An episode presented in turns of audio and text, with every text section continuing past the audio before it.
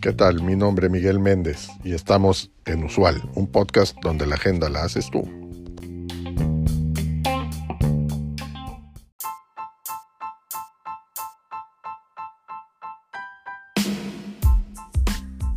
El índice de competitividad estatal está compuesto por 72 indicadores clasificados en 10 subíndices, con base en los cuales se clasifica a los estados en 6 niveles de competitividad. Algunos indicadores clave revelan que el promedio de los ingresos laborales de Baja California Sur, Nuevo León y Baja California es superior a los 10.500 pesos mensuales mientras que en Tlaxcala, Oaxaca y Chiapas es menor a 6.250 pesos mensuales. En cuanto a la informalidad, encontramos que 6 de cada 10 trabajadores se encuentran en la informalidad a nivel nacional. En Baja California Sur, Coahuila y Nuevo León es de poco menos de 4 y en Chiapas, Oaxaca y Guerrero es cercana a 8 de cada 10. En lo que se refiere al talento, en la Ciudad de México, Nuevo León y Baja California Sur, la población mayor de 25 años que cuenta con educación rebasa el 30%. Por su parte, en Zacatecas, Guanajuato, Hidalgo, Chiapas, Guerrero y Oaxaca, esta cifra no alcanza el 20%. Y también encontramos que la brecha de ingresos laborales entre hombres y mujeres fue de 15%. Es decir, mientras un hombre recibe 100 pesos por su trabajo, una, mujer recibe 85.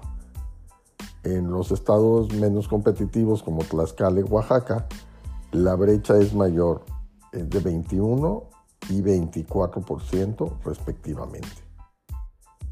Baja California Sur y Nuevo León tienen mayores ingresos laborales con 13.141 pesos y 11.125 pesos mensuales respectivamente. En contraste, en Oaxaca y Chiapas, los ingresos laborales son 6.071 pesos y 4.912 pesos mensuales respectivamente. La diferencia ahí, la podemos ver, es enorme. Jalisco destaca por ser el estado más innovador, ya que desarrolló 5.73 patentes por cada 100.000 personas económicamente activas, esto durante el año 2021. Mientras en otras 14 entidades esta cifra es menor a 1. Otro dato tremendamente importante y alarmante. Yucatán es la entidad más segura con menos homicidios dolosos por cada 100.000 habitantes. Esto es con 2.1. Mientras que Baja California tuvo una tasa de 72.5 delitos por cada 100.000 habitantes. Esto durante 2021. Otro enorme gap ahí en, un punto tremendamente importante como es la seguridad.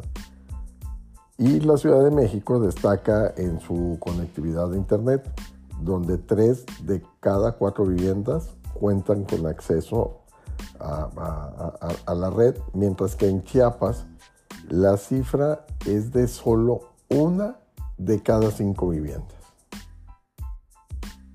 Esta información es, este, alarmante y, es muy interesante encontrarlo más, a fondo. En el cuerpo del episodio te dejo el link a la nota completa.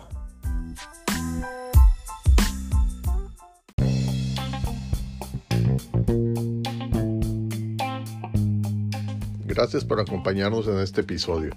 Te recuerdo seguirnos y darnos like. Es de suma importancia para el desarrollo de este proyecto.